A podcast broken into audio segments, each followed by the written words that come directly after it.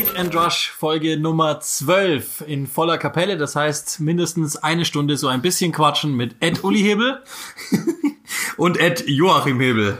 Vorneweg, sorry für diesen komischen Quatsch zur Einleitung. Äh, freut mich tatsächlich wieder zurück zu sein nach ähm, ja, 14 Tagen, die jetzt vergangen sind. Sorry nochmal dafür. Das war einfach zu viel die letzten Wochen oder die letzte Woche, so dass ich das nicht hätte schaffen können, bei euch zu sein. Macht aber nichts. Das heißt ja, dass wir heute wieder miteinander verbringen können.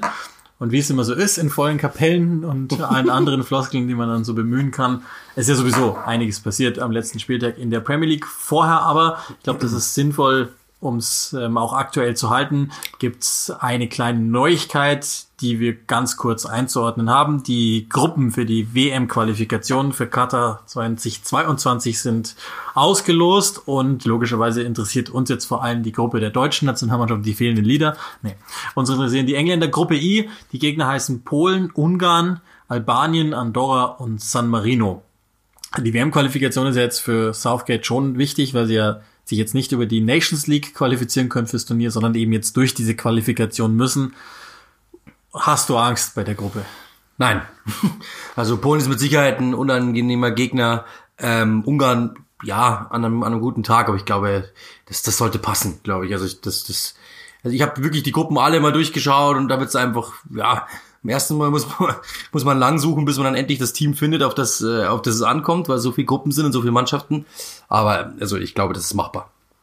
Ja, glaube ich auch. Also Polen, hast du schon gesagt, das ist so potenziell so ein, ich sage jetzt mal, Tschechien-Spiel von der letzten äh, Europameisterschaftsqualifikation, wo es eventuell mal in Polen vor allen Dingen schief gehen könnte. Gut ausgebildete Truppe. Bei Ungarn wissen wir alle, dass da ist gerade bisschen los was in Richtung in Richtung Juniorenverbesserungen und dergleichen. Albanien ist, glaube ich, auch tatsächlich ein unangenehmerer Gegner. Aber logisch, alles schon Mannschaften, die jetzt England besiegen muss und Andorra, San Marino, ich glaube, das ist die Zeit nicht wert, dass wir über die reden würden, sondern das ist, das ist gesetzt, dass sie die schlagen müssen. Ähm, und es wird so sein wie auch bei der EM-Qualifikation. Auf den ersten Blick war das recht unfallfrei und, und ganz gemütlich. Aber genau hingeguckt hat, da gab es eben schon so die Phasen, in denen man dachte, ja, es hätte auch schief gehen können. So ein bisschen? So ein bisschen zum Beispiel. Ja, und ähm, also ich glaube, in der Kürze können wir es auch dann jetzt für, für jetzt abschließen, weil es ja noch auch wenig sinnvoll ist. Wir müssen ja auch mal warten, was passiert nach der Europameisterschaft bei den Polen. Also ich will darauf hinaus, ob da nicht vielleicht jemand zurücktritt, beispielsweise, je nachdem, wie das da, da auch läuft, weitergeht und so weiter. Ähm, für den Moment machbare Gruppe, da waren, da waren schwerere Gegner aus Top 2 und 3, glaube ich, drin, als es gekommen ist. So, dann müssen wir natürlich jetzt zum ähm, letzten Spieltag gehen und auch da müssen wir dann vielleicht chronologisch werden. Es gibt ein Thema, das sich jetzt abzeichnet, weil es die nächste Niederlage gegeben hat gegen Leicester. Aus dem Spiel kann man gleich ein paar Themen mitnehmen. Und ähm, da müssen wir jetzt mal anfangen mit Sheffield United, die immer noch jetzt inzwischen schon abgehängt hinten dran stehen. Ja, ähm, ist Wahnsinn. Also nur ein Punkt äh, aus den ersten elf Spielen. Das ist natürlich weit zu wenig äh, für das Team von Chris Wilder. Äh, es ist schon fast historisch, muss man echt sagen. Äh, es läuft wirklich überhaupt nicht. Und ja, alle hätten sich eigentlich mehr erwartet, wie natürlich logischerweise auch. Also ich muss echt sagen, damit hätte ich überhaupt nicht gerechnet, dass es so hingeht. Ähm, ja, es ist natürlich schon heftig, dass du, dass du da, ähm, ja, dass es wirklich so kommt. Die sind ja wirklich oftmals auch dabei, aber es, es funktioniert einfach nicht. Also ich habe ich hab's rausgeschrieben, das einzige Team, das nach elf Spielen weniger als drei Punkte hatte und nicht abgestiegen. Es war 1952 Stoke City. Ähm, die letzten Teams, die, je zwei Punkte hatten nach elf Spielen, das waren Manchester City 95, 96 was eigentlich auch schon krass ist, dass man City da noch irgendwo in solchen Gefilden irgendwo mal hatte. Und dann Sunderland 16, 17, die hatten beide jeweils zwei Punkte und beide sind jeweils abgestiegen. Also das heißt, rein statistisch gesehen, ja, ist es sehr wahrscheinlich, dass Stoke, dass es das, dass es das für ähm, Sheffield war. Aber natürlich nur die doofe Statistik, ja. Ähm, ich glaube, dass es schon so ist. Ähm, sie haben, äh, jetzt kann man es hochrechnen, acht der zehn Niederlagen äh, haben sie quasi mit nur einem Punkt, äh, mit einem, einem Tor Abstand nur äh, verloren. Also sie lassen sich nicht abschießen, das ist das Positive, aber sie verlieren die Spiele halt trotzdem. Also sie, wer Leicester die Partie gesehen hat, ich habe es ja kommentiert, ähm, kurioserweise, ich habe dann doch irgendwie immer die wahnsinnigen Partien, wo dann wirklich dann Geschichten rauskommen. Ähm, Im Endeffekt haben sie gut gespielt, gut dagegen gehalten. Ich habe es gesagt, auch lange wieder das Sheffield gewesen, wie wir es gekannt haben. Sie haben diesen Advice von, von äh, Chris Wilder angenommen, hey, wir haben uns wirklich hingesetzt, uns wirklich rausgenommen und gesagt, was hat uns denn stark gemacht? Und das wollen wir wieder machen. Und sie haben es versucht, es hat über einen Zeitraum gut geklappt, es hat lange so ausgehen, als wäre es ein 1 zu 1 und wenigstens, dass sie da einem, ja, vermeintlichen Top-Team, darüber kann man streiten, ob, ob sie sind oder nicht, ähm, aber sie haben, hätten ihnen beinahe einen Punkt wenigstens abgetrotzt. Und dann kommt halt Jamie Vardy und äh, versaut die Party, aber im Grunde genommen, ja, es ist echt schon sehr, sehr schade, dass Sheffield ja im Endeffekt dann wieder verloren hat. Also das muss man ja schon auch sagen, so weit, wie, wie du ja auch schon versucht hast, das Positive rauszuarbeiten, kurz davor gewesen, zweiten Saisonpunkt zu holen. Ob das jetzt so gut ist zu dem Zeitpunkt, ist was anderes, aber das ist die Situation, aus der sie jetzt arbeiten müssen. Und dann müssen wir ja mal grundsätzlich auch auf die Leistung hinaus. Und das hängt ja zusammen mit äh, der psychologischen Situation irgendwo. Ich kann mich erinnern, dass wir bei dem Wiederaufnahme-Vorschau-Podcast damals mit, mit Chris McGrath ähm, äh, Chris McCarthy, Chris McCarthy, ähm, damals schon gesagt haben, vielleicht wäre es gut aus der Sicht Sheffields, die ja noch um die Europa League haben spielen können, vielleicht wäre es clever und sinnvoll, wenn die gar nicht so viel nachdenken würden. Möglicherweise ist das jetzt gerade passiert, weil so viel hat sich ja grundsätzlich am Spiel erstmal gar nicht geändert. Es klappt halt nur nicht mehr. Ja, 4,2 Prozent Chancenverwertung. Also alles unter 10 ist Katastrophe. 4,2. Äh, das ist wie viel, die, wie, wie vielte, jede, wie vielte Chance muss, geht, geht dann rein? Das ist ja, also, das muss man sich mal überlegen, ja. Also, wie viel da, das ist ja irre. Und ähm, ich habe Mathematik jetzt nicht so gut aufgepasst, aber ich weiß, dass, das, dass das nicht unbedingt gut ist. Äh, sie haben vor dieser Partie äh, fünf Tore, äh, vier Tore erzielt und äh, hätten zwölf schießen müssen. Da merkt man mal, was wie viele Großchancen da daneben gehen. Und das ist das große Problem. Das haben wir letzte Saison ja schon gesagt, äh, dass eigentlich die Laufwerte stimmen. Ähm, das war die die Defensive hat ja auch immer gestimmt. Sie kassieren jetzt nicht übermäßig viel Gegentore, mehr als letzte Saison, ja, aber nicht irgendwie katastrophal schrecklich. Sie haben nicht abgeschossen oder so. Äh, aber sie kriegen es halt im letzten Drittel überhaupt nicht hin, Qualität irgendwie äh, zu zeigen.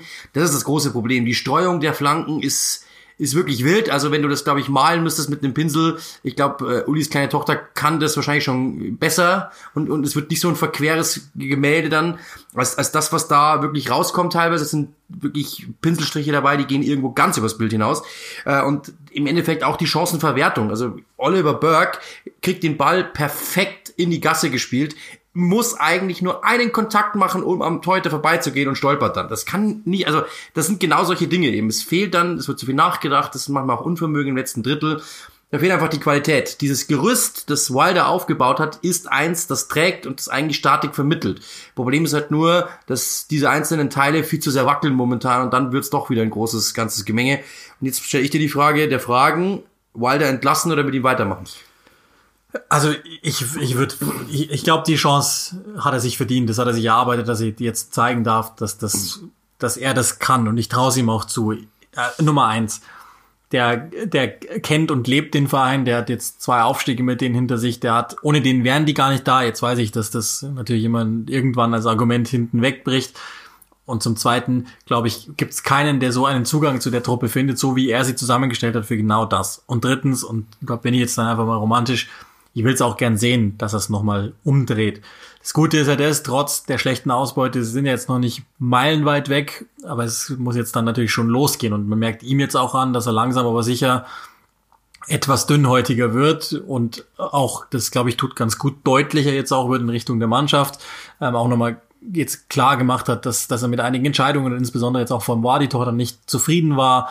Ähm, und das ist jetzt, glaube ich, auch wichtig, dass er jetzt ähm, jetzt auch durchaus mal zeigt, dass, dass es nicht immer alles so weitergeht. Die Frage ist natürlich, ähm, ist, ist immer da ein bisschen zu gemütlich geworden. Ich erinnere mich an den, an den Podcast mit Christopher Schinder, den letzten, als er darüber gesprochen hatte, über die Komfortzone, falls ihr euch erinnert, bei Huddersfield in der zweiten Premier League-Saison, dass man irgendwie nicht mehr diesen, diese Dynamik mit reingenommen hat ins zweite Jahr und man auch irgendwann mal so zwischendrüber nachgedacht hat, wie gut lief denn das alles, Nummer eins und Nummer zwei dann auch, dass, dass man einfach für sich so das Gefühl kriegt, oh, jetzt bin ich ein Premier League-Spieler, jetzt werden mir hier Sachen hinterhergetragen und dergleichen mehr und grundsätzlich vielleicht wenn man mal nachdenkt, was haben wir denn hier alles geschafft, um das zu verarbeiten?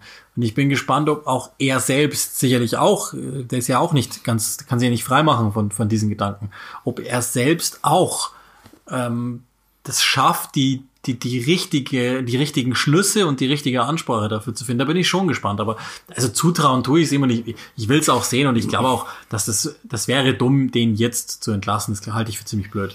Ja, also alle englischen Experten meinten, das wäre absoluter Selbstmord, das zu tun. Er selbst sagt, er ist der beste Chris Wilder, der jemals war. Gut, muss er natürlich auch sagen, logisch. Aber er sagt eben so quasi, er kennt die Liga jetzt besser, er kennt das Team besser, er hat mehr Erfahrung, er ist ruhiger ähm, und dementsprechend, ich, wie gesagt, ohne ihn wären sie nicht da. Klar, dieses Argument wackelt. Das erste ist trotzdem, ich, die wissen ja ganz genau, wo es hinkommt. Ich habe mir die, die, das mal letztens überlegt, wenn man sich den Kader mal anschaut, die erste Mannschaft, da wäre wahrscheinlich einer gesetzt bei allen anderen Premier Leagueisten oder vielleicht ähm, bei 90 Prozent der Premier Leaguesten, machen wir es mal so außerhalb der Top wahrscheinlich selbst die, die Championship. Und, und das wäre und das wäre Sander Berge wahrscheinlich, der wirklich irgendwo spielen kann. Aber der Rest ist die. Wer, wer, kannte den äh, George Baldock vor dieser Saison? Wer kannte den Ender Stevens vor der letzten Saison? Wer kannte den äh, so, solche Typen? Das ist das ist wirklich Wahnsinn, wenn man sich mal überlegt. Norwood, Landström, das sind alles Typen. Keine Ahnung. Ähm, dann dann musst du aufsteigen, äh, musst du auflaufen mit Keen Bryan wer kannte denn den vor, vor den letzten Spielen? Das ist, das muss man sich mal überlegen. Und du hast natürlich mit Ramsdale und so alles okay, aber Igen ist jemand, der hat es auf den äh, auf dem siebten Weg irgendwie in die Premier League geschafft.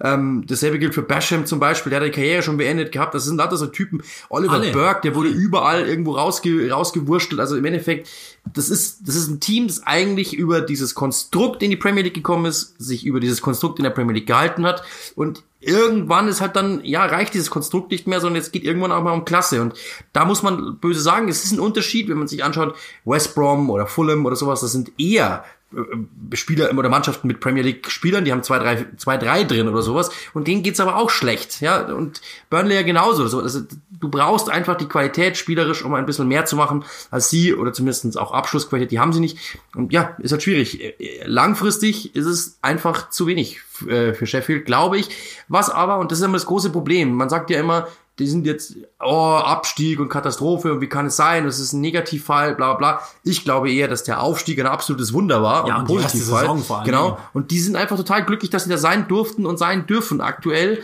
Und vielleicht haben sie Hoffnung, mit diesen Fallschirmzahlungen im nächsten Jahr ein bisschen stärker zurückzukommen, das über Jahre hinweg aufzubauen und äh, dann irgendwann auch mal ein Team zu sein, das sich langfristig festhält. Für die Stadt Sheffield würde es mich enorm freuen. Das ist ein Fußballstandard, der gehört in die Premier League und irgendwann wird es auch wieder funktionieren, bin ich mir ganz sicher. Aber ich glaube einfach, in dieser Saison könnte also sie werden auf jeden Fall bis zum Schluss mit dem Abstieg zu tun haben. Was ich ihnen schon zutraue, ist, die werden auf jeden Fall immer voll overdressed an, anlaufen. Da bin ich mir ziemlich sicher. Die werden jedes Mal dort im Anzug erscheinen. Die wissen, worum es geht. Da bin ich mir ganz sicher. Und das ist eben genau das, was ich bei manchen Mannschaften manchmal, also Einstellungsfragen wirst du bei, bei, bei Sheffield mit Sicherheit nie haben. Nie. Aber jetzt stelle ich dir natürlich die Frage aller Fragen, wo ist da der Leader?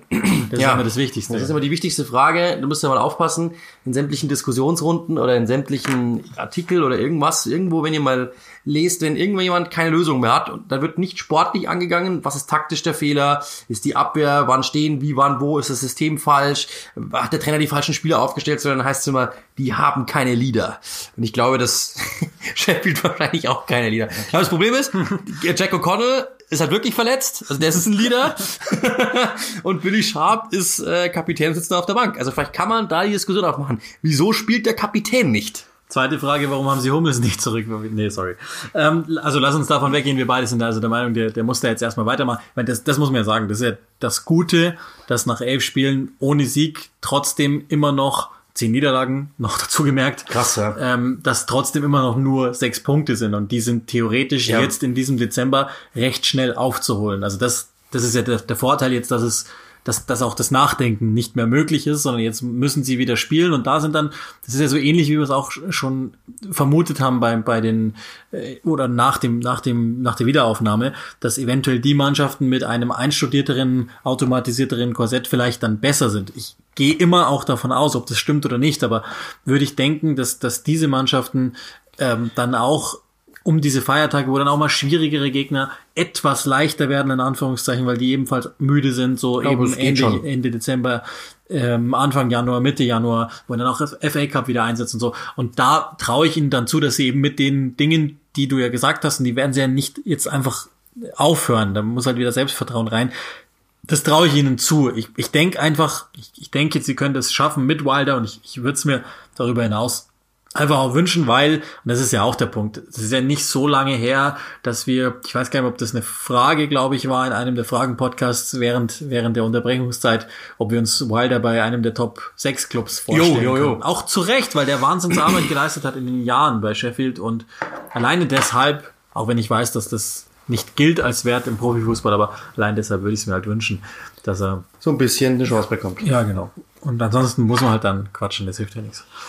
Also, ähm, das, das zum einen und zum anderen, da, da sind wir ja schon gewesen sozusagen, gab es eben ganz spät ein Tor erzielt durch ja. Jamie Vardy und den Jubel da dran, der ja auch in unserer Hörerschaft äh, wenigstens dafür gesorgt hat, dass man mal diskutieren wollte. Sagen wir es mal vorsichtig. Ja, ich weiß nicht, für die Leute, die es nicht gesehen haben, es werden wahrscheinlich nicht so viele sein, weil dann plötzlich auch Seiten sich befähigt äh, fühlen, über Premier League zu berichten und äh, zu posten, die es davor nicht getan haben, äh, weil es natürlich Jamie Vardy funktioniert, das ist ja klar. Also für die, die es nicht mitbekommen haben, Jamie Vardy ähm, rennt 90. Minute, er macht das Tor, 2 zu 1 Siegtreffer, rennt dann an die Eckflagge und grätscht die äh, in sauberster Manier ab was, was, was schon mehrere gemacht haben, aber er tut es so, dass diese äh, ja, Plastik, glaube ich, war es, in tausend Teile zerspringt.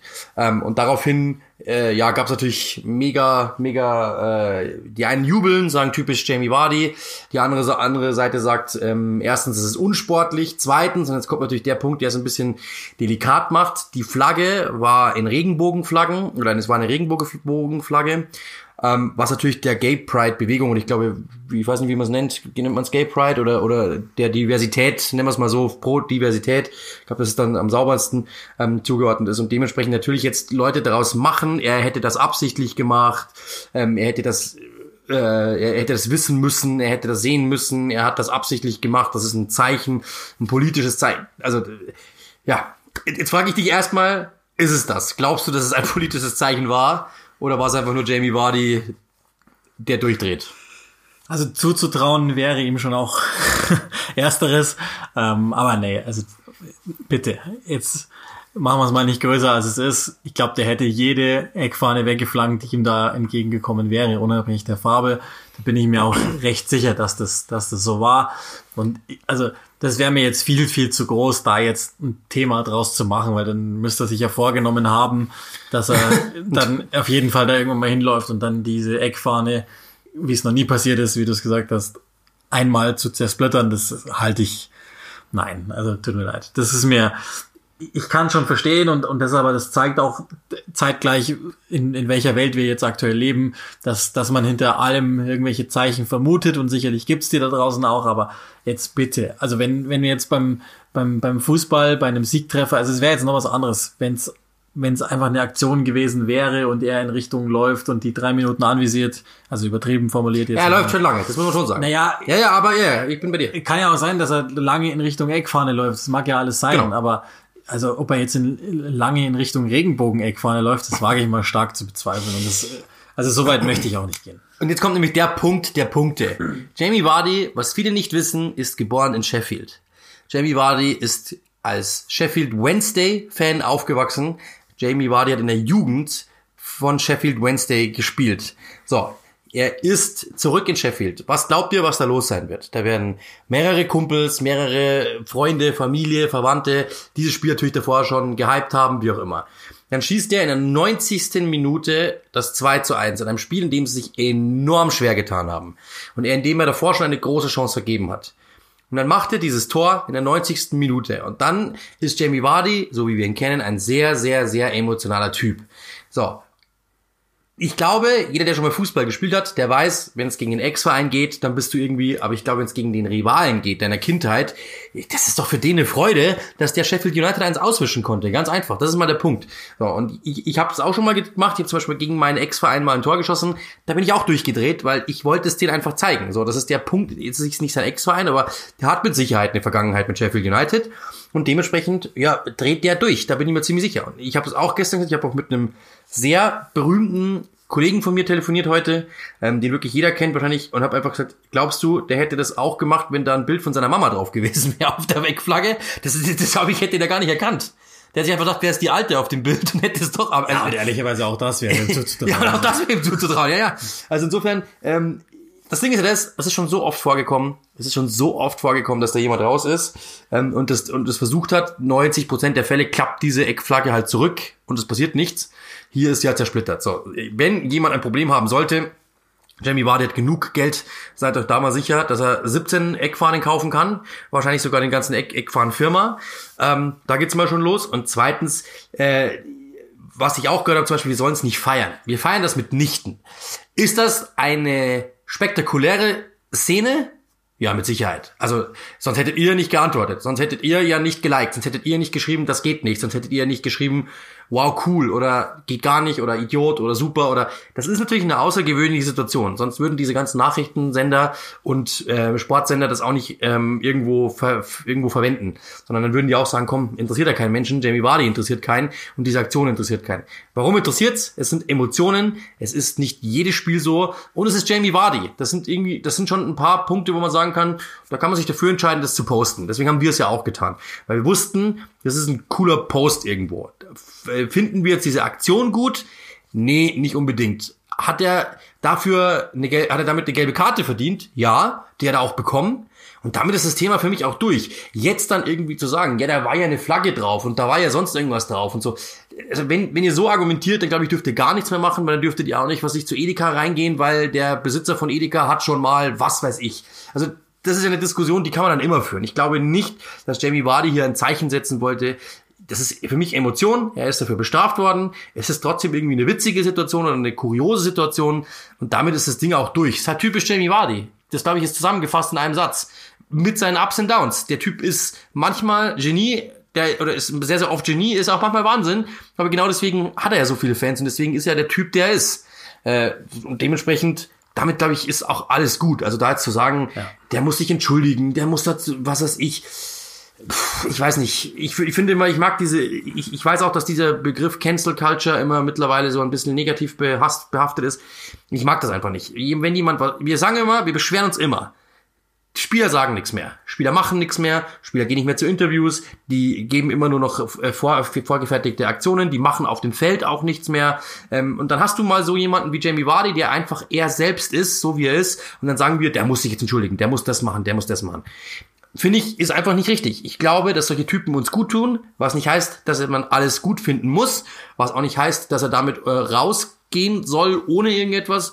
Die gelbe Karte nimmt er gerne an. Wenn es eine Strafe gibt, nimmt er die mit Sicherheit auch gerne an. Find, fände ich auch okay. Theoretisch, wenn man sagen würde, 10.000 Euro Strafe, keine Ahnung, was weiß ich. Er muss die Flagge bezahlen, er muss die Flagge selbst einpflanzen, keine Ahnung. Dann bin ich auch dabei. Aber die Aktion war an sich ein Farbklecks. Und dementsprechend, pff, mein Gott, damit ist auch gut. Also, weiß nicht, was soll man jetzt machen? Ins ja. Gefängnis stecken oder er soll sich entschuldigen oder zurücktreten, Nein. was ja immer gefordert wird, um Gottes Willen. Also, das, mir ist solch eine Aktion oder Reaktion ist wahrscheinlich das richtigere Wort viel, viel lieber als irgendwas geskriptetes, so wie Balotelli damals mit zum Beispiel dem, dem Selfie-Jubel oder sowas, wo er heißt, dieses seit 100 Jahren einstudiert oder was weiß ich auch, die, die Spider-Man-Masken und das alles. Das, da, da bin ich, da bin ich raus, das macht mir keinen Spaß, da ist mir sowas lieber, was offensichtlich, und das kann man sich ja bei ihm vorstellen, weil er jetzt nicht gerade auf Valium ist, ähm, dass, dass dass der einfach so durchdreht, das aus besagten Gründen und auch wenn nicht, das ist wurscht. Also ich glaube, ein, ein Siegtor in, in der 90. Minute oder noch später kann dich immer mal so emotionalisieren. In deiner Heimatstadt? Ja, aber ich sage ja, selbst ja, ja, wenn genau. das aussparen, ja, selbst dann ja. wird es für mich noch erklärbar sein, warum das so passiert.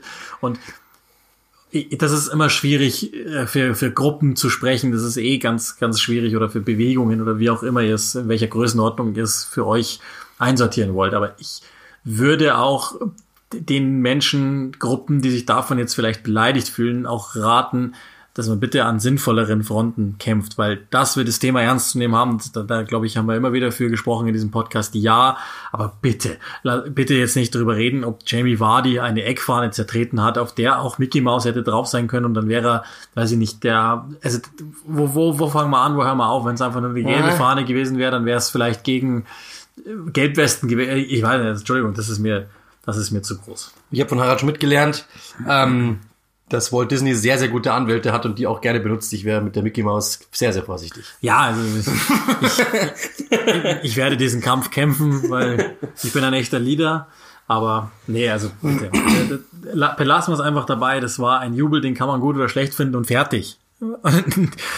Ja, deswegen, man merkt ja, also deswegen, es ist ein, aber genauso, stell dir mal vor, das wäre nicht passiert, es ist doch schön, dass wir solche Geschichten haben, ehrlich gesagt.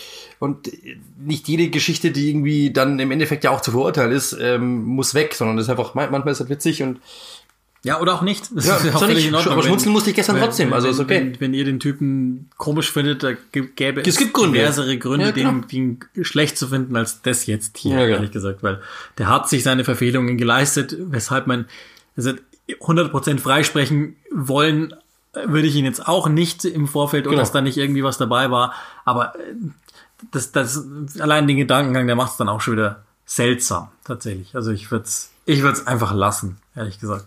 Und das ist auch kein Vandalismus oder irgendwas dergleichen. Entschuldigung.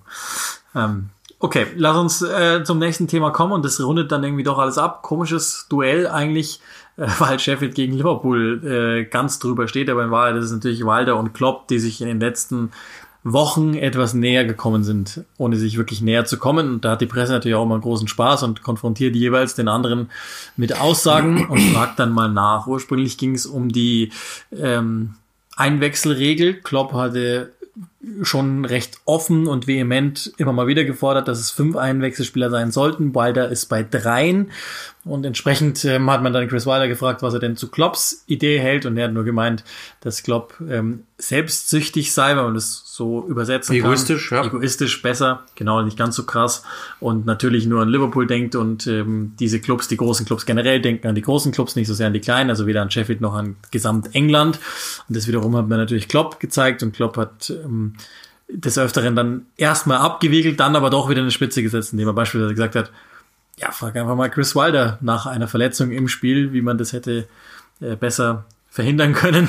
Und da ist natürlich äh, gehörige Portion Sarkasmus mit drin. Ja, er sagt auch, er sei eben egoistisch, also zurückgeschossen. Also es ging ewig hin und her ähm, zwischen den beiden und irgendwann hat dann einfach nur äh, Chris Wilder meinte daraufhin einfach nur, Klopp sei einfach ein guter Politiker.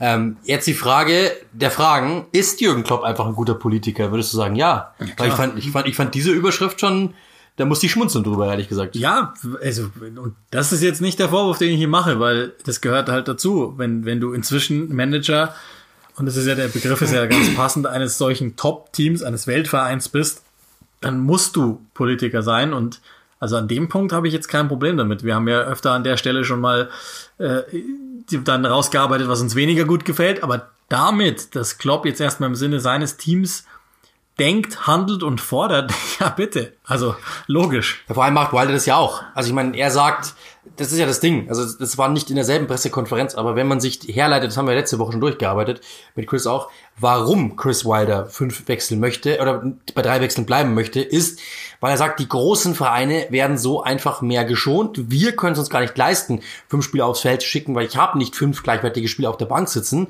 Und wenn man sich dann überlegt, dass Liverpool es natürlich sehr, sehr wohl hat, schleicht deren äh, Ermüdungsprozess natürlich langsamer voran. Und das ist ja genau der Punkt. Und dann ist das natürlich schon egoistisch, wenn du sagst, mir bringt's nix, denen bringt's aber was, also sag ich mal nein. Das ist ja genau der Punkt. Also im Endeffekt ist es genau das Ding. Also es gab eine Abstimmung, wer waren wo wie.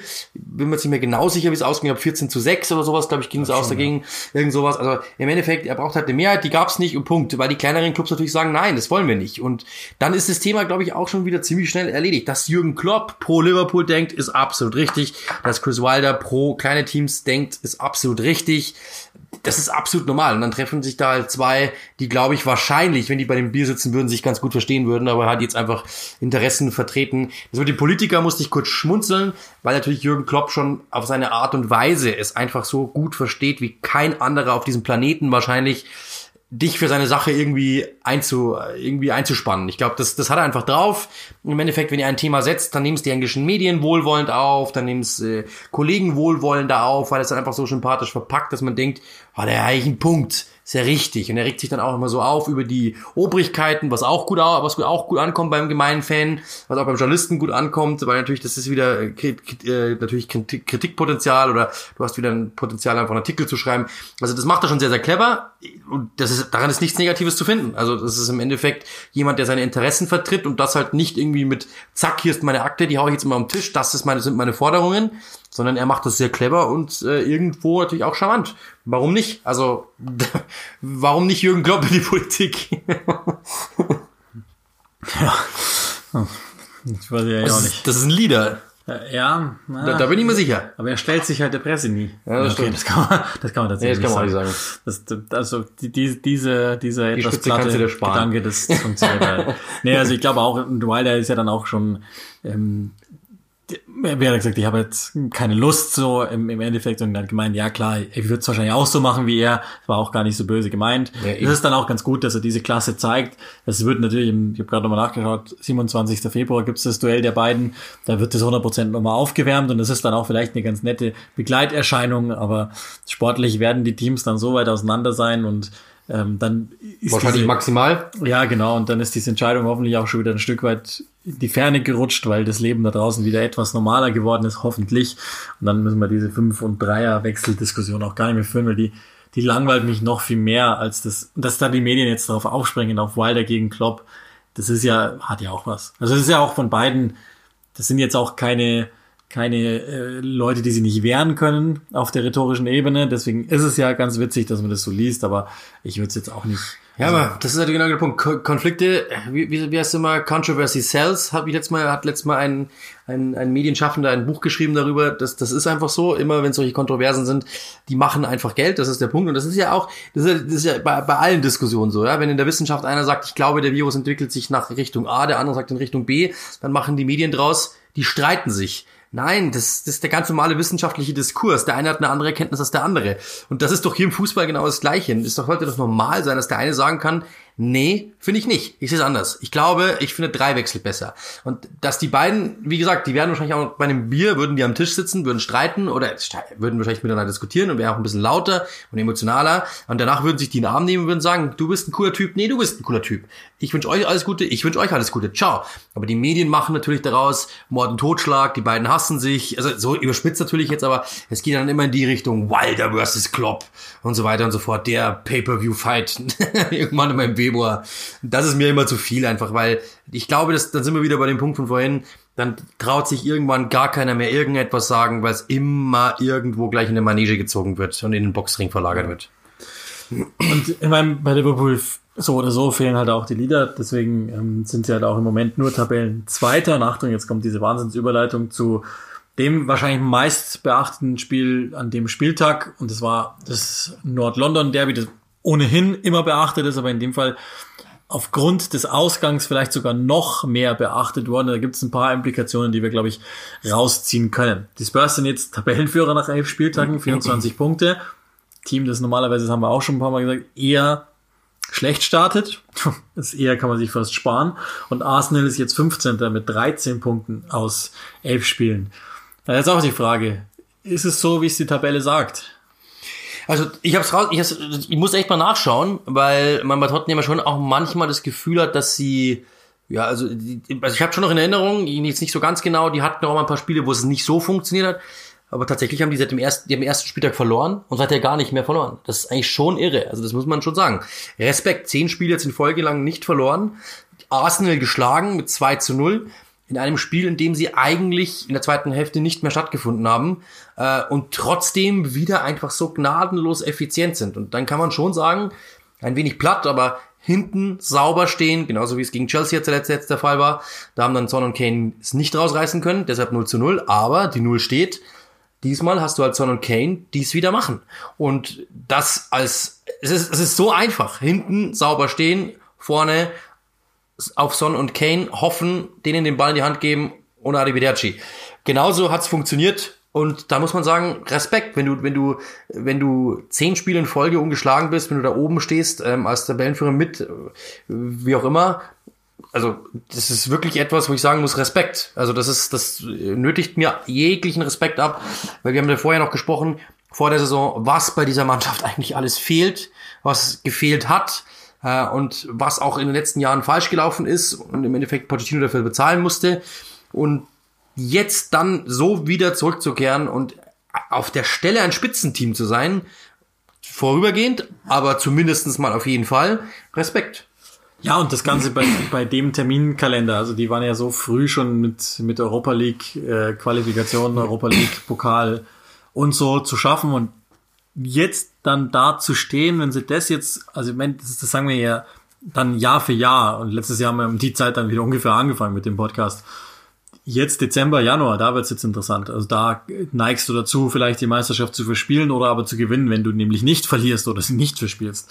Und ähm, ich glaube, wir lernen jetzt über Tottenham gerade einiges dazu und eins, das ist jetzt eine generelle Beobachtung, aus, und die kann man grundsätzlich fast anwenden für, für alle äh, Ligen oder für generell den europäischen Fußball im Moment. Und das hängt vielleicht auch zusammen mit der Pandemie und den ganzen Auswirkungen, jetzt auch dieses engen Terminkalenders, äh, Verletzungen, bla bla. Aktuell sind es eher die passiveren Teams oder der passivere Spielstil, der sag mal, über Gebühr Erfolg hat. Also vielleicht jetzt nicht nur ausschließlich an der Tabellenspitze steht, aber es ist schon wieder sichtbar, die Organisation gegen den Ball, das Tempo verschleppen, das Tempo drosseln, ähm, eher eff effektiveres, effizienteres Pressing zu bringen, ist momentan gefragter als das sich verausgabende, tiefen, äh, verrückt und gut ansehnliche Spiel. So grundsätzlich die Beobachtung. Und da zählt ja schon auch, also ich meine, Tottenham ist jetzt, ist, das haben wir ja schon auch vor einem guten Jahr gesagt, aber der Tottenham ist ein, ein Voll-Mourinho-Team inzwischen. Ja, absolut. Also, es ist, es ist schon beeindruckend. Ich meine, dann hast du natürlich zwei Fußballer da vorne drin, die einfach momentan, ähm, ja, das, ist mit Abstand vielleicht das beste Duo im Weltfußball wahrscheinlich. Also, die beiden sind krass, wenn man sich überlegt. Kane, acht Tore, zehn Vorlagen. Son, zehn Tore, drei Vorlagen. Insgesamt haben sie 31 Torbeteiligungen, die sich zusammen aufteilen. Sie haben ähm, 18 18 der 23 Spurs-Treffer erzielt. Das ist vollkommen wahnsinnig. Haben sich auch noch elf gegenseitig aufgelegt. Äh, insgesamt hat in der Premier League Geschichte jeweils äh, insgesamt sich nur ein Team mehr Tore gegenseitig aufgelegt. Das waren Lampard und Drogba. Nur ein Duo. Wenn man mal überlegt, wen wir alle hatten. York und Cole. Oder was, wen es dann auch gab. Thierry Henry und Pires. Oder keine Ahnung wen. Ähm, Thierry Henry und Bergkamp. Alan Shearer und keine Ahnung, wie wir da alles hatten. Und die, die beiden sind noch verrückter. Also das ist schon, das ist, finde ich, etwas sehr, sehr Beeindruckendes, was die momentan leisten. Son ist, äh, ist, ist in einer unglaublichen Form, also so effizient habe ich den selten erlebt, über Harry Kane brauchen wir nicht diskutieren. Der hat plötzlich auch noch das, das, das, also die beiden haben ja im Endeffekt ihre Superkräfte vereint und jeweils auch noch getauscht. Also ist ja eigentlich Wahnsinn. Kane war immer der große Abschlussspieler, das ist plötzlich Son auch. Und Son war immer der große Vorbereiter, das ist jetzt Kane auch. Und dann finden sie sich auch noch gegenseitig. Das ist wirklich eine sehr, sehr beeindruckende, ähm, sehr, sehr beeindruckende Combo, die sie da haben zu zweit. Und dann viel Spaß. Also äh, das ist das ist ja dazu die, unglaublich. Die, die anderen Zutaten, die halt ja. hinten, hinten dazu arbeiten, das haben wir auch schon gesagt, Heuber und so, die einfach unheimlich gut tun. Jetzt das ist jetzt zeitgleich will ich das jetzt um Himmels Willen nicht verschreien, aber die letzten Jahre mal draufgeblickt mit dem, mit, mit dem Spielpensum, das beide zu absolvieren haben. Kane und Son waren halt schon auch mal öfter verletzt und das dann irgendwie für sechs, acht oder zehn Wochen. Wenn das jetzt nicht passiert, also irgendwie so 100% überzeugt bin ich jetzt immer noch nicht, dass Tottenham schon ein totaler Meisterschaftskandidat ist weil ich vermutlich nach wie vor City und Liverpool einfach zu stark vielleicht sogar im Moment einschätze oder wenigstens, also bei Liverpool nicht zu stark, aber City, bei, bei denen weiß ich jetzt immer noch nicht so recht, was, was alles bedeutet, aber also die, dass sie dann das erweiterte Feld der, der potenziellen Herausforderer jetzt im Moment sowieso anführen, ist, glaube ich, klar. Und, ja, und das ja. ist, äh, aber das, das alleine ist, ist, ja schon mal eine Das Leistung. Ding ist, ich habe ehrlich gesagt bei keiner anderen Mannschaft, also ich habe bei allen Mannschaften in der Premier League Fragezeichen. Ich gebe vielen Mannschaften viele Fragezeichen und dann wird es immer weniger nach oben hin, logischerweise. Aber ich muss ehrlich sagen, die wenigsten habe ich bei Tottenham, wenn ich ehrlich bin. Weil Liverpool hat in der Defensive ein enormes Fragezeichen und da waren zwei, drei Leistungen drin, bei denen die, die Fragezeichen auch dick rot zu unterstreichen waren. Bei City noch mehr, weil die da ja überhaupt nicht oben rankommen. Ich vertraue Leicester nicht, auf gar keinen Fall. Ich vertraue Arsenal nie nee. und immer. Ähm, also dementsprechend die wenigsten Fragezeichen habe ich bei Jose Mourinho. Das, ist wahrscheinlich, das sind wahrscheinlich zwei Fragezeichen, die ich habe insgesamt.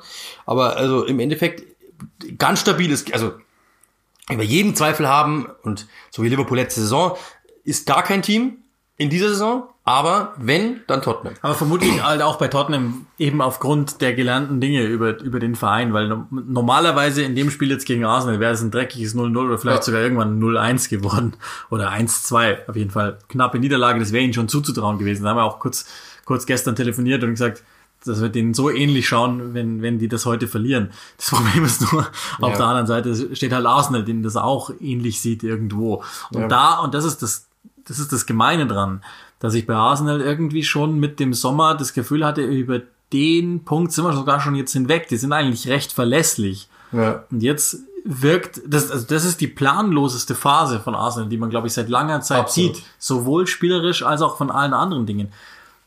Und, und ich, ich gehe immer noch nicht so weit, dass ich jetzt das ist vollkommen wurscht, weil der, Name Arteta ist, ist total tauschbar mit jedem anderen Trainer dieser Welt. Dem würde es jetzt nicht besser gehen, weil das sind halt einfach noch, das ist immer noch ein Restekader und es gibt immer noch die gleichen Probleme. Das haben wir auch im, im Sommer und in der Vorschau immer wieder gesagt, dass das so bleibt und so ist.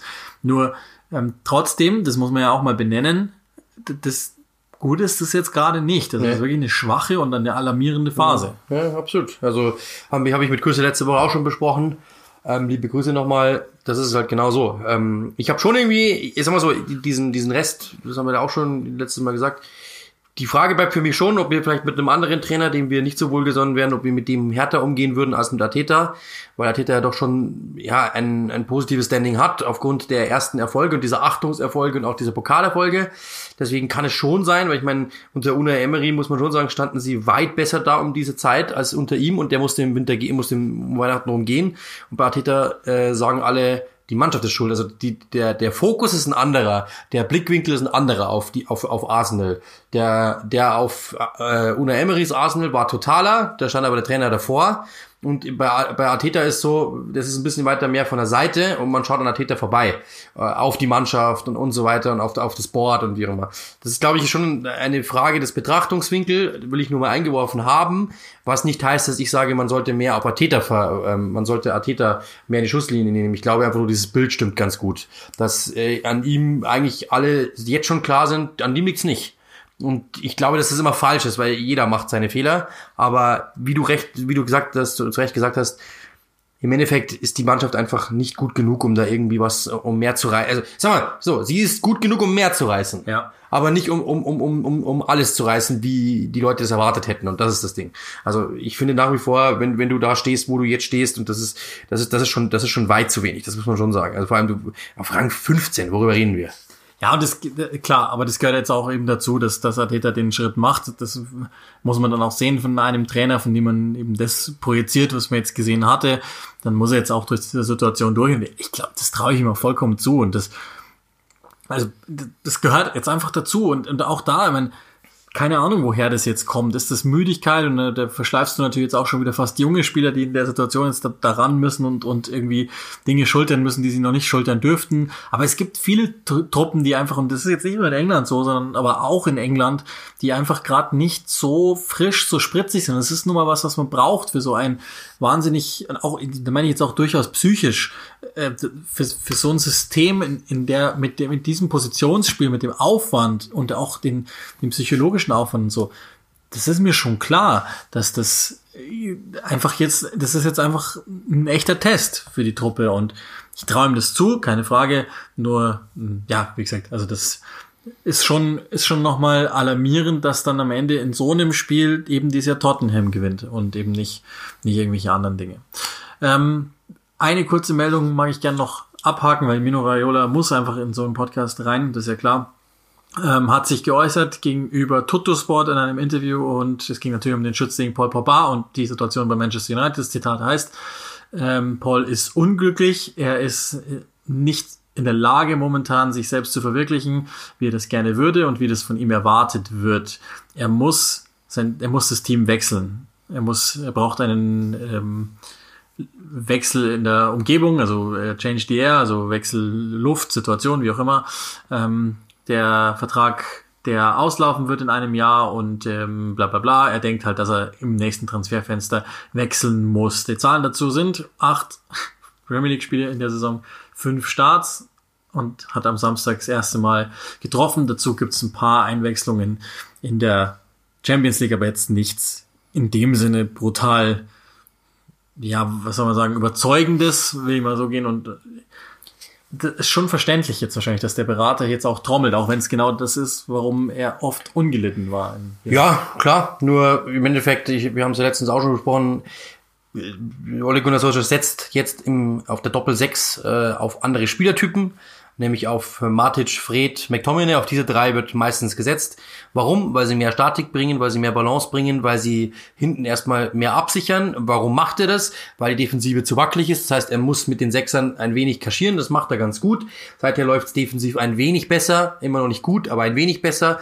Und Pogba ist jemand, der sich eigentlich in der Tendenz eher als zweiten Bruno sieht oder als Außenstürmer, der einfach weiter mit nach vorne läuft und dementsprechend und da hinten gar nichts arbeitet.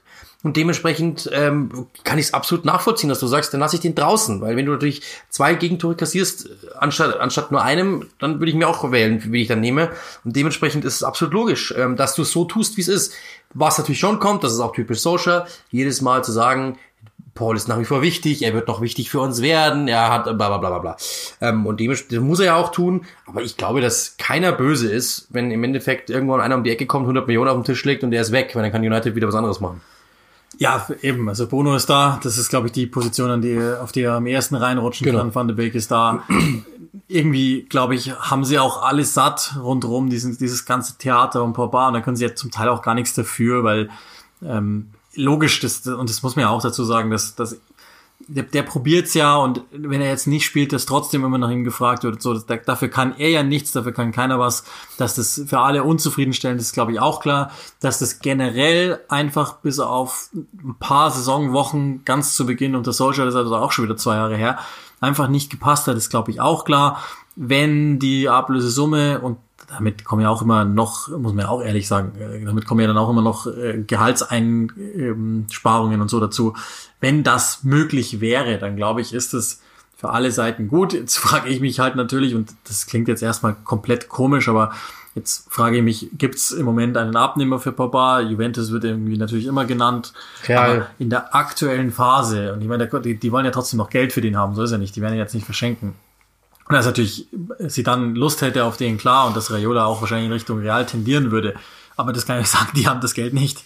Und ähm, das schaue ich mir halt an. Aber das ist natürlich klar. Also wir sind jetzt im Dezember. In einem Monat geht's wieder los mit der Transferphase. Und das bedeutet, äh, Raiola ist ein Fuchs und der fängt jetzt halt langsam an, sich zu positionieren. Das ist klar. Wie bindet man sowas am besten ab? Mit dem schönen Fernsehsatz, den man immer sagt, wenn man nichts mehr zu sagen hat eigentlich. Wir dürfen gespannt sein, wie es da weitergeht. Bleibt abzuwarten. Bleibt abzuwarten, genau. es.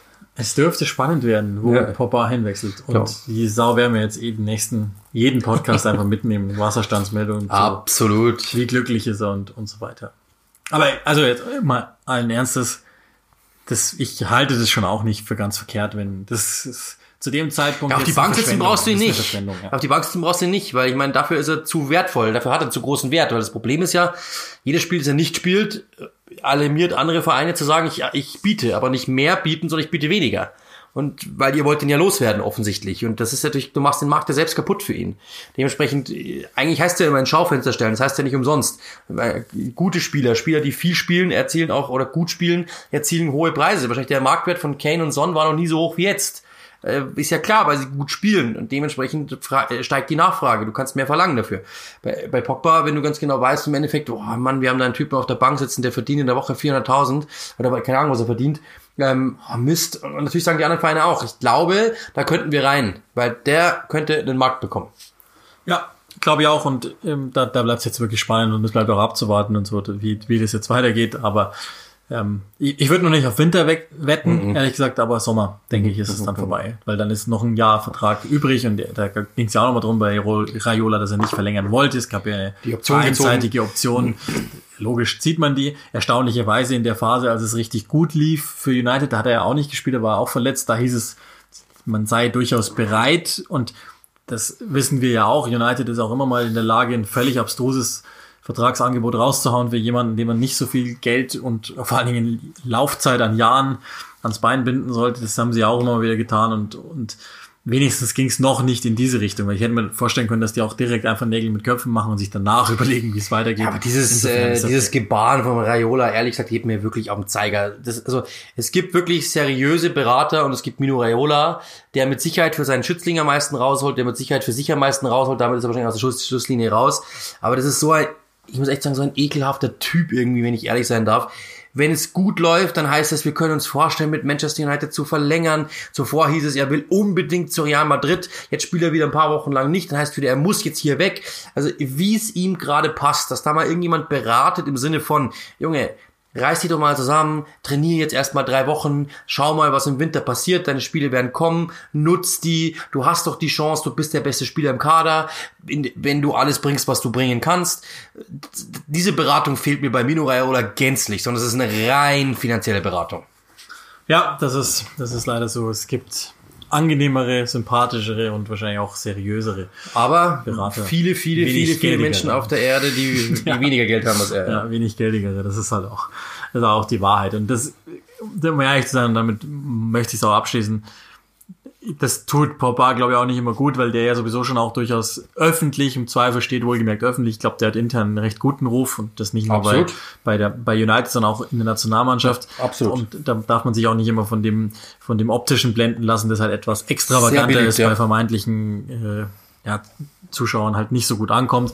Aber ich glaube, da ist halt ganz viel auch dieser Lautsprecher Raiola, der immer wieder dafür sorgt, dass man das Gefühl hat, der nervt. Ja, Obwohl er glaubt, der macht gar nichts. Und darauf wollte ich ja vorhin hinaus der versucht ja sich irgendwie anzubieten. Er kriegt halt wenig Spielzeit, keine Position. War ja auch verletzt. War verletzt auch, ja. Und, und, und Bruno ist halt einfach sau gut. Und okay. so, so kommt's halt an, dass, dass man, also. Ja, und dann spielen andere gut und dann steht erstmal natürlich die Mannschaft, die spielt. Never change a winning team. Warum sollst du denn sagen, wir haben 3-0 gewonnen, aber ich nehme jemanden, oder wir haben 3-1 gewonnen, wir nehmen jemanden raus, der vielleicht uns eventuell wieder dieses gut funktionierende Spiels, Spielmomentum wieder nimmt. Kann ich verstehen. Und ich meine, auch da, Leader ist halt auch keiner. oh man, dieses Wort, ey. Ja. Das, ihr merkt schon, das, das treibt mich gerade um. Das nervt einfach so sehr und, und da, da sind Interviews zum Teil geführt worden und Antworten gegeben worden, die wirklich ausschließlich auf Liedertum beschränken. Kompletter Schwachsinn. Okay.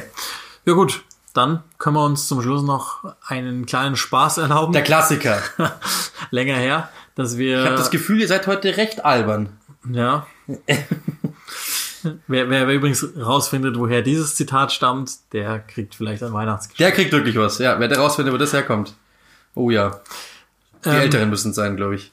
Wir, das haben wir schon lange nicht mehr gemacht. Es lohnt sich immer in die Kommentarhölle zu schauen. Und die heißt YouTube, wie wir alle wissen. Das heißt, äh, man kann ja noch mal gucken, was da so abgeht unter einem Spiel, das du ausgesucht hast. Und das heißt wie? Äh, Manchester United gegen, was war's?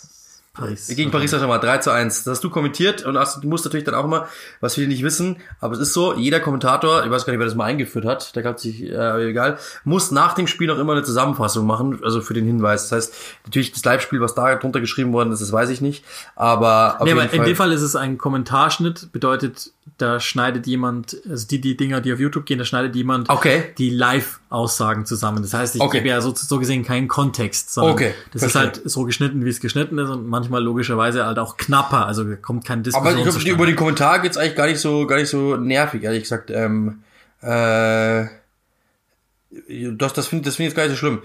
Ähm, Martial und sowas verdient dann Millionen, weil er muss ihm die Chance vergeben haben. Oder? Hat er eine Chance vergeben? Ähm, ja, zwei. Zwei Stück, okay. Ja. Da steht aber auch drunter, ein Anthony Martial antwortet, sorry Jungs, ich hab's vermasselt. Mir geht's derzeit einfach nicht gut. ein echter, also steht wirklich an Anthony Martial, natürlich ist es nicht, aber ähm, dann steht drin mehrfach, die Entstehung zum 3 zu 1 von Neymar war echt heftig. Schade, dass, das, dass da nicht mehr drin ist. Also scheinbar haben die zu früh, sind zu spät in die Szene reingegangen. Die, diese Entstehung oder die Balleroberung durch Neymar war nicht eingezeigt, diese Einleitung. Ah ja, die Pirouette, ich glaube, das stimmt sogar, ja. Okay. 1,20, wenn du online spielst und die Mutter dich zum Essen ruft. Ich weiß nicht, was da war. Was war? Keine Ahnung, was bei 1,20 war, ehrlich gesagt. Okay, aber auf jeden Fall, wer ist Chunbroke? Das verstehe ich nicht. Das ist auch ein Running Gag, den es zu geben scheint, den ich auch nicht ganz verstehe. Auf jeden Fall, Chan sieht immer noch gleich aus, ich küsse dein Herz, irgendein Schwachsinn war natürlich wieder dabei. Ralf Gutes ist einfach der beste Kommentator, den der deutsche Fußball zu bieten hat. Danke, dass er jetzt auch in den Highlights auftauchen darf. Ja, gut. Also nochmal da, es gibt einen Unterschied zwischen Kommentator und äh, Experten. Also Uli ist der Kommentator, aber das wisst ihr wahrscheinlich sowieso. Und äh, Ralf Kuhn ist der Experte. Äh, dann haben wir äh, Nobody, dann ich Doppelpunkt, auch wenn Manchester verkackt hat, war die eine rote Karte jetzt echt überflüssig. Das ist eigentlich erstaunlich, dass da nicht mehr zur roten Karte kommt. Neymar was sponsored bei Ramen Noodles. Tipico gönnt. Ehre. Einer, einer erkennt, dass in dem Wort Fred das Wort Red steckt. Aha. ja, die, das typische Harry Maguire-Bashing wieder in Topform. Ja. Ist auch bei YouTube ganz wichtig. Ähm, ja, wer, wer ist Chanbrook? Ich verstehe ich nicht. Die- Diesen Witz verstehe ich nicht, aber okay. Martial ist so kacke und den habe ich damals so viel bezahlt. Wem hat er so viel bezahlt? Keine Ahnung. Wenn man mit so einem Fußteam spielt, macht Fußball Spaß. Tuchel, das wird schon. Nach vier Jahre. Internetschreck. 100k-Leitung reicht nicht, um ein Video auf 720p zu schauen. Ja, das ist natürlich auch bitter. Sehr, sehr bitter, wenn das nicht geht. Wie der Kommentator zu dieser Parade einfach mal gar nichts sagt. Hast du nichts gesagt, oder was ist mit dir los, Junge? Keine Ahnung. Trashford und Farcial. oh Mann, was für Ich glaube, das ist Fatia. Ja, ja. wahrscheinlich. Ja, wahrscheinlich, ich habe es wahrscheinlich schon wieder einfranzösisiert. Der Moment, wenn du bemerkst, dass im Titel Schreck falsch geschrieben wurde. Wieso? Das ist ja gar nicht Shrek. Ja, ich glaube, das, das heißt wahrscheinlich Schreck. Ja, wahrscheinlich. Und es soll, wird lustig sein. Soll lustig sein, wahrscheinlich. Äh, krankes Spiel auf jeden. äh, Martial ist ein overhypter Lewandowski. Auch, also ich glaube, das hat auch noch niemand auf dieser ganzen Welt gesagt, aber okay. ähm, was ist nur mit Martial los? Ja gut, das ist immer dasselbe. Martial hat zu Schalke wechseln. Können wir da vielleicht ein Gerücht daraus machen oder so? Wird schon. Ist auch wieder gefickt worden, ist auch klar. Ja, also das ist wirklich, also da sind schon wirklich sehr, sehr Leute. Ich liebe diese Live-Kommentatoren. So ist nett. Niemand liebt dich. Siehst du? Sowas kriegst du von uns, sowas kriegst du von unseren Hörern nie gesagt. Bitte schreibt ihm, dass ihr ihn liebt. Da freut er sich mit Sicherheit. Äh, Fred hätte nicht mal bei Schalke einen Stammplatz. Alter, das ist auch so ein Scheiß einfach. Ist einfach so ein Scheiß. Der ist eigentlich in überragender Form. Der gibt dieser Mannschaft so viel, aber okay. Aber es ist einfach nur Quatsch. Moderner Klassiker, aka Plastik gegen verkorkste Tradition oder auch zu viel Kommerz gegen zu viel Kommerz. Mhm. Ja, alles gut. Genau so ist es. Genau so ist es. Ja, ich glaube, das war's dann eigentlich schon. Oh, warte, da was. Äh, Ich weiß nicht, wer Chumbroke ist, das verstehe ich nicht. Aber irgendjemand wird es uns schon erklären irgendwann mal. Vielleicht, vielleicht habt, wenn ihr es wisst, dürft ihr es uns gerne schreiben. Ich weiß nicht, wer es ist. Paris ist schlechter als Bayern. Ach so, echt. Hm, Martial richtig geschossen tot. Mein Sohn, mein Sohn hat nicht kriminell. Gut. Gott sei Dank. Was? Also, das sind auch Leute, die, die verlaufen sich, glaube ich, einfach auch nur, oder? Also, das sind irgendwelche, also, das ist doch wirklich Wahnsinn. Mein Sohn hat nicht kriminell. Okay. Ich hoffe, ihr habt auch nicht kriminell. Das wäre nicht schön. Ja, gut. Hurra, hurra, Hannover ist da. gut, ich glaube, das war's. Können wir eingehen. Jetzt können wir, können wir weiter schauen, was bei mir stand. Äh, Manchester City gegen, was habe ich gemacht? Äh, Manchester City gegen Fulham. Das ist vielleicht für die Fulham-Fans auch was. Heute haben da ein paar, paar clevere Fulham-Fans drunter geschrieben. Vor zwei Tagen. Erstmal die Werbung mit Jerome Boateng. Die, die gewünschte Reaktion hat sich Broski von David Wagner auch gewünscht. Erstes Tor war einfach ein Umut-Klassik. Verstehe ich auch nicht. Mal kurz Kompliment an den Kommentator, der ist mega solide. Mega solide. Nicht so wie manch anderer bei Sky. Das muss ich jetzt liken. Nein, das like ich nicht, oder? Mega solide, ist Aber auch geil. danke an, jetzt pass auf. Danke an RSM. Du bist super Typ. Du bist super Typ. Mega solide ist, ist das beste Kompliment, anstatt er sagt, er ist stark oder cool. Nee, das ist ja in der heutigen Zeit so. Das ist mega solide, Alter. Das ist ja das immer. Lächerlicher Elfmeter. Sterlings Frisur sieht aus wie türkische Datteln auf Möbeln. Dantel. Dantel auf Möbel. Alter Schwede, ey. Hat der Schiedsrichter eine Plauze oder täusche ich mich? Das weiß ich jetzt Ah, nicht. jetzt mal ernsthaft. Also, was ist denn mit dem Niveau auf YouTube passiert? Das ist ja halbwegs annehmbar. Das ist echt auch, auch gar nicht so schlecht geschrieben, ehrlich gesagt. Todeshandspiel. Ähm, was für ein Opa pfeift da eigentlich? Könnte glatt aus der Kreisliga A sein. Es ist Winter und die Spieler ziehen immer noch kurz am Trikot an. Gott. Die Bräune. Äh, Sterling ist so eklig mit seinen Schwalben jedes Mal. City is back. Es ist nur Fulham. Sogar Arsenal kann gegen ihr gewinnen. Gegen ihr? Was sind das? das sind immer die Leute, die, die sich beschweren, dass Mannschaften Spiele gewinnen, weil die Gegner nicht gut genug ist.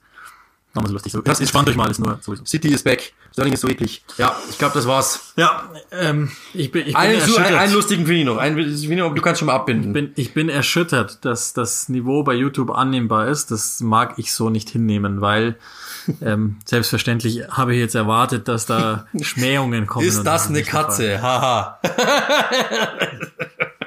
Das, das ist so nicht hinzunehmen. ja, also wir kommen verhältnismäßig gut weg, Freunde. Okay. Stunde durch. Ähm, wir waren mal wieder beieinander in Folge Nummer 12. Genießt die Woche, genießt diese ruhige Vorweihnachtszeit. Und So. Patreon. Und genau, Patreon, das ist, da müssen wir selbstverständlich noch hin. Ähm, wie immer, vielen Dank an die, die schon dabei sind. Es sind wieder einige dazugekommen. Sorry, wenn ich noch nicht allen äh, geschrieben habe. Das Kommt ist, aber noch. Das äh, keine Absicht, das kommt selbstverständlich noch. Es ist einfach extrem viel zu tun gerade, deshalb ist das alles noch auf Halde. Aber kommt natürlich selbstverständlich noch patreon.com slash click and rush oder aber click and rush at gmail.com für diejenigen, die eher über PayPal gehen wir haben das schon gesagt, ihr seid diejenigen, die diesen Podcast möglich macht, weil eben damit trotzdem wir die Dinge am Laufen halten können, ihr haben das schon mehrfach gesagt, Technik und so weiter und so weiter, was alles zu machen, zu bezahlen ist und dergleichen. Das ist toll, dass ihr uns helft. Wir wissen das sehr, sehr zu schätzen, dass dem so ist, dass ihr genießt, was wir tun. Und ähm, das ist das schönste Kompliment, was ihr uns machen könnt. Und das ähm, hilft dann auch, obwohl der Tag schon wieder extrem lange war, dass wir dann trotzdem heute zusammenfinden, um den Podcast für euch aufzunehmen. So. So. Soweit, so gut. Das war's. Vielen, vielen Dank. Also wie gesagt, nochmal, ich sage auch nochmal vielen Dank an alle.